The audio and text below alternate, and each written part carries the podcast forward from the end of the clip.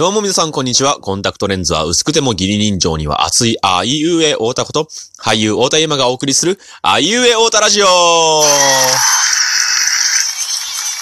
い、えー、今回はですね、皆さんに問いかけたいと思います。皆さん、宇宙って好きですか？ねえ、宇宙というテーマで話していきたいと思うんですけれども、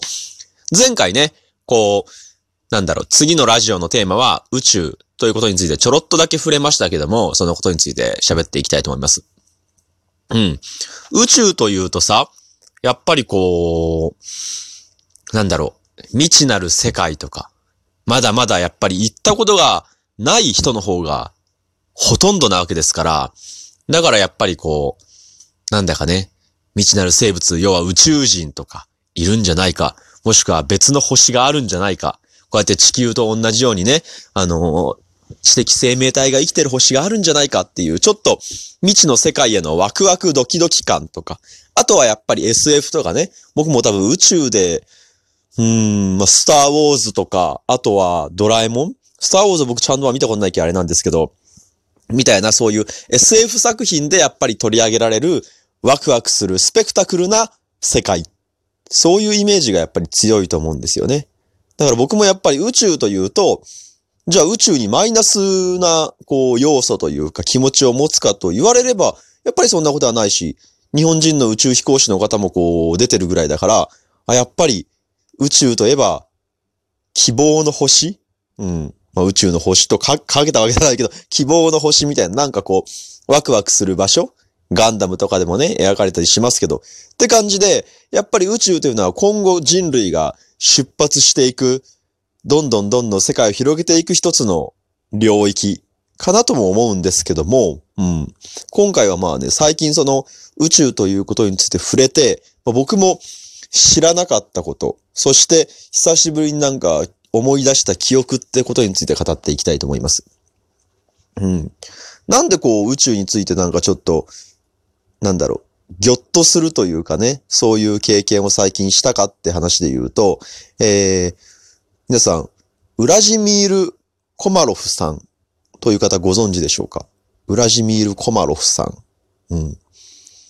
これがあの、ソ連の時代のね、1960年代ぐらいかな？の、まあ要は、軍人さんなわけなんですけども、この方がね、要はこう、なんだろう、まあ宇宙工学でこうみんなロケットを飛ばそうっていう中で、まあ一応初めてえー、そういう宇宙飛行、宇宙旅行における人類初の、えー、まあ、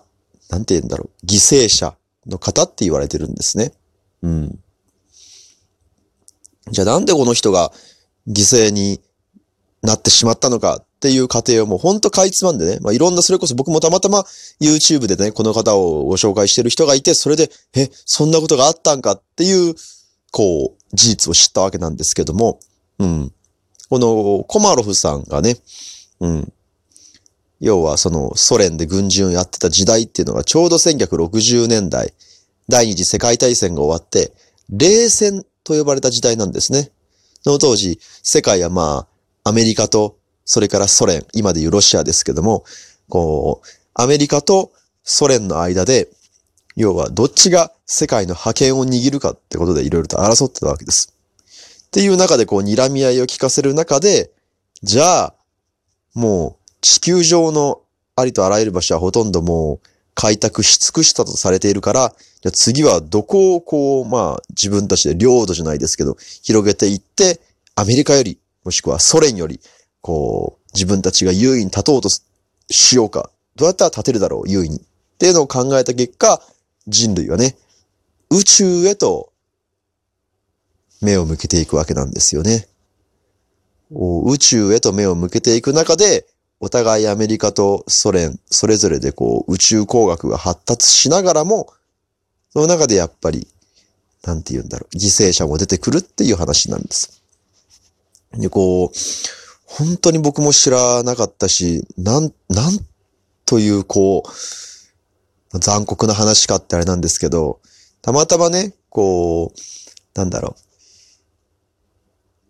う。まあ、ロケット。ロケットっていうのがね、やっぱりこう、ポーンって打ち上がって、やった地球からね、宇宙に行ったよ。いやー、月に着陸素晴らしいとかよく言うけども、やっぱりそれって本当にいろんな方の努力とそしていろんな、まあ、人のね、もう命がかかった上で成り立ってることなんだなっていうのを感じたわけです。この冷戦期にね、一番最初もしかしたら聞いたことあるかもしれない。地球は青かったっていうね。これはあの、ソ連の、これもソ連なんですけど、ガガーリンという方がね、一番最初に有人飛行、宇宙への有人飛行を達成した時に言ったとする言葉なんですけども、その後ね、また今度、あの、女性初の有人飛行をやったのもソ連だったんですよ。だからその当時、まあ、アメリカよりもソ連の方がちょっと一歩ね、宇宙工学もしかするとリードしてるみたいな状況だったんかな。っていう中で、今度まあアメリカもね、どんどんどんどんこう、宇宙へと飛び立とうとするアポロ、有名なね、スペースシャトルアポロとかを打ち上げようとする中で、やっぱり失敗が続いたりとかして、っていうこういう中で、えー、ちょうどね、こう、なんだろう、次、ソ連がじゃあ何をしようかっていうと、ちょうどあれかな？あの、ロシア革命からかな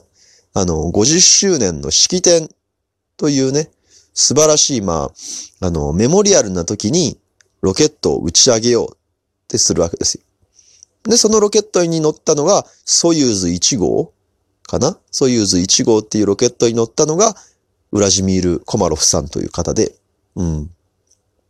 こうなんかやっぱり、ロケットとかね、宇宙工学に詳しくない人間からすると、一度こうロケット打ち上げ成功して、なんだろう、人を宇宙に運べたんだから、もうなんかノウハウがある気がしてね。うん。一回成功したからもう安全なんじゃないかっていうふうに勝手に僕は思ってたんですけど、やっぱりそういうことじゃなかったみたいでね。俺はそのソユーズ1号を打ち上げるっていうなるときも、もう事前にね、あのー、まあ、ロケット自体の不備っていうのが203個も指摘されてたという話なんですよね。それはその、コマロフさんもそうですし、先ほど話したガガーリンさん。初めてね、有人飛行やったガガーリンさんも指摘してたことみたいな。これはさすがにもう無理だみたいな。打ち上げは不可能だみたいな。打ち上げたも確実に、絶対もう、要はね、友人だからその宇宙飛行士ね、が、人間が乗るわけなんですけど、絶対にこれはもう助からない。死んじゃうみたいな。失敗するみたいな。言われてたんですけど、もうそんなことよりも、まあ要はメモリアルな時に、ここでね、あの、よりアメリカに、こう、差をつけるというか、ソ連としてその当時まあ成功してたわけですから、うん。宇宙工学でより一歩リードする。自分たちのこのプライドを見せつけるじゃないけど、そういう部分でもう無理やりね、観光されて、実際にこう、ロケットが打ち上げられるまでに至るという。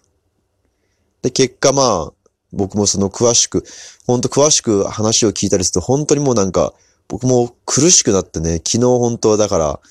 もう、呼吸するのも苦しいぐらいというか、本当になんかね、辛い気持ちになったんだけど、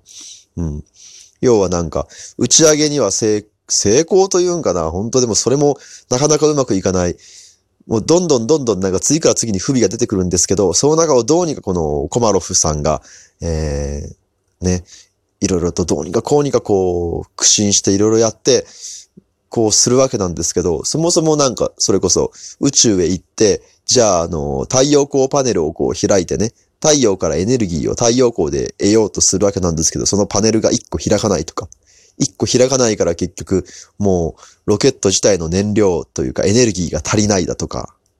そういうのでもういろんななんかこう不備が出たりして、本当はだからこうソユーズ1号を打ち上げた後にじゃあ2号を打ち上げて、こう2号から1号にね、人が渡るみたいな。移動するってそういう実験をやりたかったらしいんですけど、もうそういう状況じゃないということで、もう急遽ソユーズ1号はね、だいたいまあ宇宙に1日ぐらいいたんかないて、そっからまあ、あのー、大気圏に再突入して、まあ、要はもう戻るように、このコマロフさんが助かる道をね、実験よりも助かる道をちょっと選択してどうにか無事に戻ってこれるようにどうにかみんなで苦心するという、そっちの方向に計画がシフトするんですけども、その段階でも結構なね、もう一日経ってるわけだから、うん、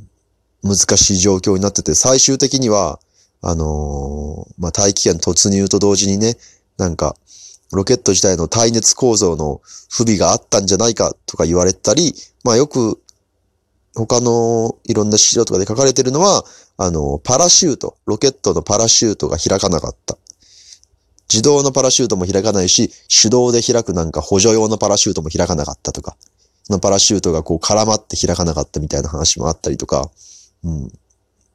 ていうのをことして最終的にロケットは時速140キロで墜落して炎上。で、結果としてまあもう本当コマロフさんはもちろん助からなかったですし、なんかその写真があるんですよね。コマロフさんのこう、遺体を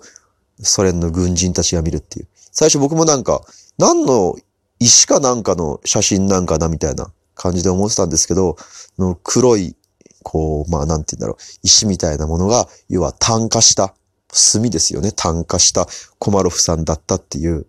一応そういうふうに言われてるんですけど、それを、事実を写真を見るともう、見れないんですよね。本当に、本当恐ろしいというか。でもなんかそういう事実助からないっていうのをコマロフさんも知ってて、でも自分が乗らないと、その当時、あの、まあ、補欠宇宙飛行士じゃないけど、コマロフさんが乗らなければガガーリンさんが乗ってたんじゃないかっていうふうに言われてて、コマロフさんとガガーリンさんは親友だったから親友を乗せるわけにはいけない、殺すわけにはいかない、死なせないってことで、コマロフさんが乗って結局犠牲になったっていう。なんか恐ろしいなっていう。それでちょうど僕ね、あのまあ、山口県出身で福岡にもよく行ってたんで、福岡にスペースワールド、スペースワールドっていう宇宙遊園地、宇宙系の遊園地があって、ちょっとこの話を次回したいと思います。